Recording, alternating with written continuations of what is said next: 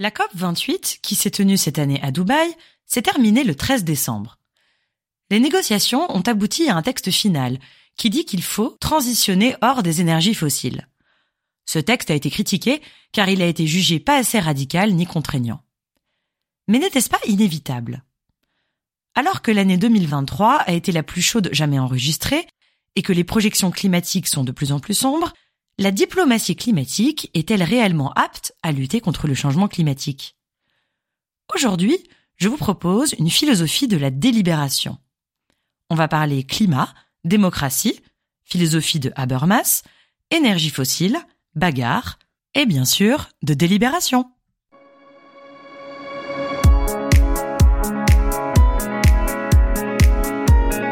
Bonjour à toutes et à tous et bienvenue dans le fil d'actu, le podcast qui porte un regard philosophique sur l'actualité.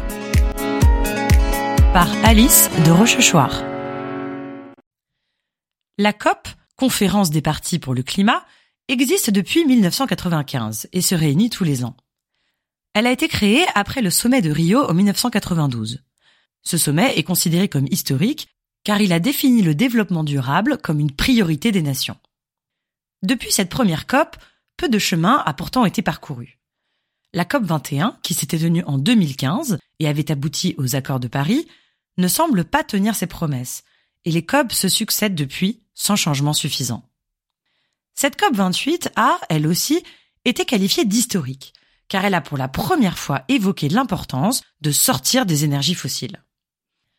Elle avait pourtant été très critiquée, car elle s'est tenue dans un état pétrolier et dans une ville qui incarne l'antithèse de la lutte contre le changement climatique. N'oublions pas qu'à Dubaï, on peut faire du ski dans une station artificielle en plein désert. En même temps, si on veut effectivement sortir des énergies fossiles, il est indispensable de dialoguer avec les principaux acteurs. Mais bon, de là à faire présider la COP28 par le PDG de la compagnie pétrolière nationale des Émirats arabes unis, c'était peut-être un peu too much. La COP est néanmoins parvenue à un accord entre toutes les parties prenantes. Plus de 200 pays étaient représentés, ainsi que des délégations de la société civile et des lobbyistes. Ce type de conférence relève d'une certaine philosophie politique, qui s'appelle la démocratie délibérative, théorisée par un philosophe allemand né en 1929, Jürgen Habermas. Habermas est l'un des philosophes qui a eu le plus d'influence depuis les années 90. Il est presque devenu le philosophe officiel de l'Union européenne, après avoir été le père spirituel du traité constitutionnel européen de 2005. Habermas défend l'idée d'une gouvernance mondiale, d'un horizon universel des nations. Il remarque que deux traditions politiques sont souvent opposées. La première, c'est la tradition libérale, qui considère qu'il faut avant tout protéger les libertés individuelles. La seconde, c'est la tradition républicaine, qui cherche plutôt l'unité du peuple et la volonté générale. Les libéraux considèrent que la recherche de l'unité va à l'encontre de leur liberté individuelle, et les républicains pensent que l'obsession pour les libertés individuelles empêche de défendre une volonté générale. Habermas veut donc trouver un mode de démocratie qui réconcilie ces deux tendances. Il veut construire une unité sans pour autant brimer les libertés individuelles. Le modèle qu'il propose est celui de la démocratie délibérative, dont l'objectif est de trouver des normes qui permettent de régler la vie en commun. Selon lui, il faut penser la démocratie comme une délibération, qui permet de rationaliser les décisions. Cette démocratie délibérative s'exerce alors dans un espace public de discussion, dans lequel les individus sont libres et égaux. La démocratie est donc le processus et non le contenu. Elle est une méthode qui fait droit au pluralisme, au désaccord entre les citoyens. Dans la démocratie délibérative, on n'a donc pas d'idée préconçue du bien. Le but est précisément de se mettre d'accord sur ce qu'est la justice. C'est le principe de discussion. Toutes les normes sont soumises à la délibération. Autrement dit, on ne peut jamais imposer sa conception du bien. On doit toujours la soumettre à la discussion pour interroger sa prétention à l'universalité. Alors, la démocratie n'est jamais achevée mais elle est toujours un projet en construction et en dialogue. Mais cette conception semble un peu naïve et théorique. Déjà parce qu'elle décrit des conditions idéales de délibération, dans laquelle l'Assemblée serait représentative du peuple et où la discussion serait publique. Or, quand on regarde la COP28, les conditions ne sont pas exactement celles-ci. Certes, des représentants de la société civile sont bien là, aux côtés des délégations nationales. Mais la part des lobbyistes ne fait qu'augmenter. Il y en avait cette année quatre fois plus que l'année dernière. De quoi se dire que l'exigence de transparence n'était pas vraiment respectée. De plus, cette théorie fait abstraction de la nature humaine. Peut-on réellement envisager une délibération fondée sur la rationalité?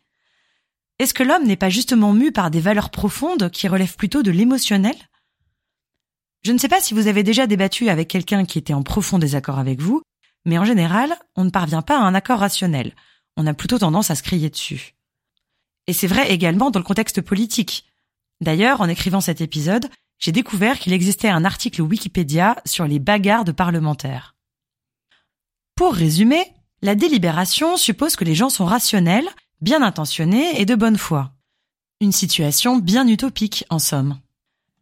Et puis, ce n'est pas parce qu'on se réclame de cette philosophie que les choses vont réellement se passer ainsi.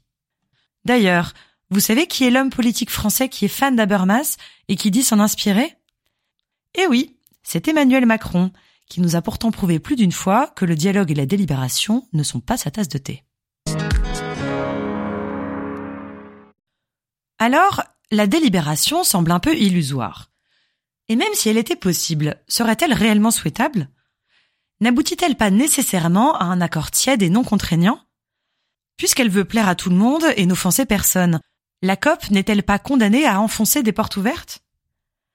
La preuve, c'est que les compagnies pétrolières ne sont absolument pas inquiétées de l'accord. Le jour de l'annonce de la signature du traité de la COP 28, les pays producteurs de pétrole ont d'ailleurs annoncé qu'ils allaient légèrement augmenter leur production pétrolière en 2024.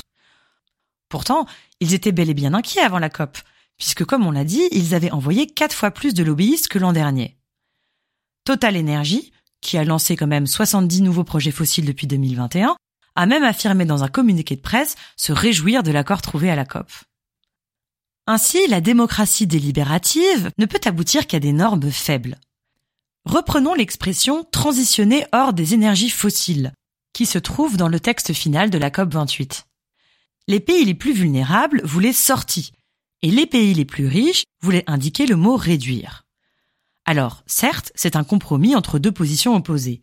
Et oui, les énergies fossiles sont enfin mentionnées dans un accord de la COP, et c'est une bonne chose. Mais ça paraît totalement insuffisant lorsqu'on est face à une situation comme l'urgence climatique.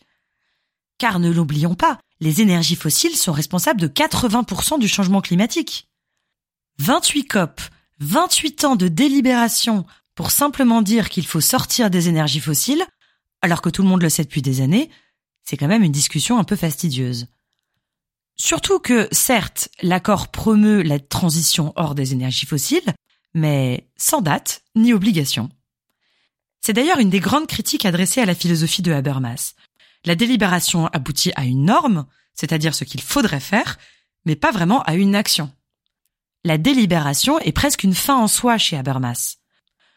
On a donc parfois qualifié cette délibération de bavardage incessant, qui ne pourrait jamais réellement mener à l'action. Alors, ne serait-il pas temps de faire preuve de réalisme climatique? Car la catastrophe climatique ne s'embarrassera pas de la diplomatie. C'est notre sécurité, notre possibilité de vie sur Terre qui est en jeu. On a peut-être dépassé le moment de la délibération, surtout quand elle s'exerce dans des assemblées non représentatives et non transparentes. Quelle serait l'alternative? Un nombre croissant d'États et d'associations appellent à la création d'un traité de non-prolifération des combustibles fossiles. Celui-ci se ferait sur le même modèle que le traité de non-prolifération de l'armement nucléaire, signé au moment de la guerre froide en 1968 par 191 États. Ce traité prévoit des sanctions à ceux qui ne respectent pas les accords sur la non-prolifération des armes nucléaires. S'il n'a pas forcément permis le désarmement, il a tout de même énormément ralenti le développement de ces armes. Le parallèle entre armes nucléaires et changement climatique est indéniable, car ce qui est en jeu, c'est notre destruction pure et simple. Or, un traité de non-prolifération change totalement le point de vue par rapport à une simple instance de délibération, car il prend en compte la réalité de la situation et les intérêts des acteurs. Si un État subit des sanctions, par exemple commerciales, s'il ne respecte pas les règles climatiques, alors il a tout intérêt à les suivre pour que les sanctions soient levées. De ce fait, on ne compterait plus uniquement sur la bonne volonté des dirigeants, mais sur leur logique. Auquel cas, l'objectif serait acté et la discussion ne s'orienterait que sur les moyens d'y parvenir. Le désarmement fossile devient ainsi le principe qui organise toutes les stratégies diplomatiques et non plus la conclusion tiède et sans contrainte d'une délibération fastidieuse. L'urgence climatique invite ainsi à repenser radicalement nos organisations politiques. Face aux différentes crises que rencontre la démocratie, comme la montée des populismes et des extrêmes, ou le désintérêt croissant de la population pour la politique, il faut penser l'écologie comme une chance de réinventer la démocratie.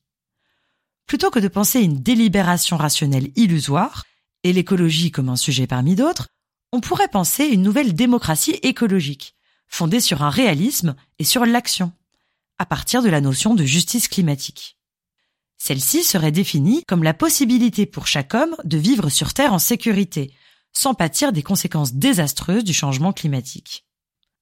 Dans cette optique, la constitution par la COP28 du Fonds pertes et dommages pour les pays victimes des catastrophes liées au réchauffement climatique est une bonne chose. Mais ce fonds est encore insuffisant, car il est trop peu alimenté. Pour l'instant, il s'élève à hauteur de 700 millions de dollars, alors qu'il en faudrait 500 milliards par an. Et d'autre part, il ne s'adresse qu'aux conséquences du réchauffement climatique et pas assez à ses causes. Néanmoins, il est un premier pas vers la justice climatique. Mais on peut aller encore plus loin, en faisant de cette justice climatique non pas l'instance en débat, comme dans la démocratie délibérative, mais le point de départ de toute réflexion philosophique et démocratique. Reste maintenant à inventer cette nouvelle forme de démocratie écologique. Alors, on s'y colle dans un prochain épisode?